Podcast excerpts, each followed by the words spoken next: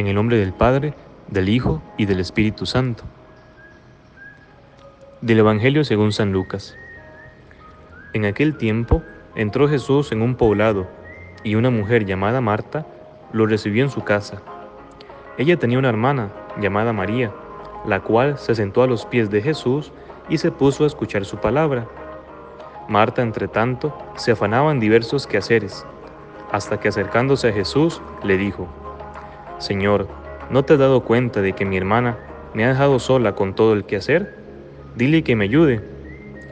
El Señor le respondió, Marta, Marta, muchas cosas te preocupan y te inquietan, siendo así que solo una es necesaria.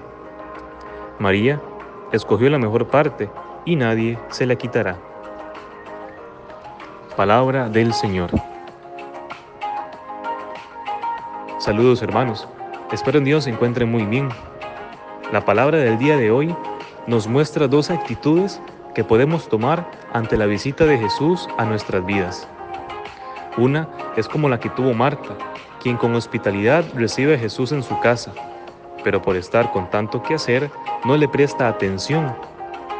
La otra es la actitud de María, quien de igual forma recibe a Jesús, pero ésta lo acoge, dejando todo lo que está haciendo para sentarse a sus pies y con alegría y contemplación escuchar sus palabras.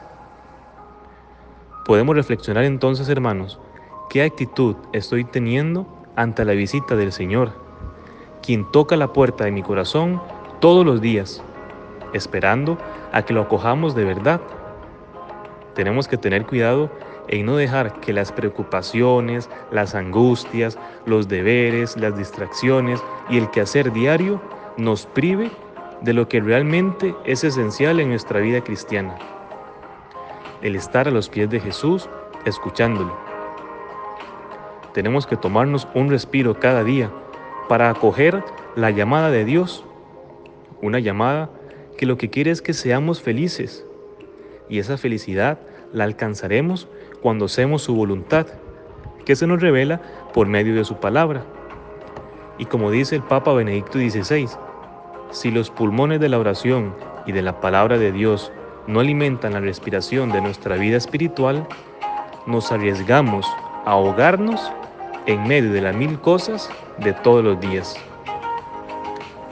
Vamos a ver que esta semana el Señor quiere que meditemos sobre estos dos aspectos indispensables de todo cristiano, la oración y la palabra de Dios. Por eso pidamos hoy, hermanos, a Dios la gracia para poder crecer y fortalecer nuestra vida espiritual. Que la oración sea lo primero que hagamos y que nuestro alimento diario sea su palabra, para así poder comprender que lo más importante no consiste en las cosas que se hacen, aunque sean necesarias e importantísimas, sino en escuchar a Jesús. De manera particular, hoy celebramos a San Bruno, el fundador de la Orden de los Cartujos, quienes dedican toda su vida a la oración contemplativa y en silencio absoluto. Hagamos vida hoy su lema. La cruz permanece firme mientras el mundo da vueltas. Que tengan un buen día, hermanos. Paz y bien.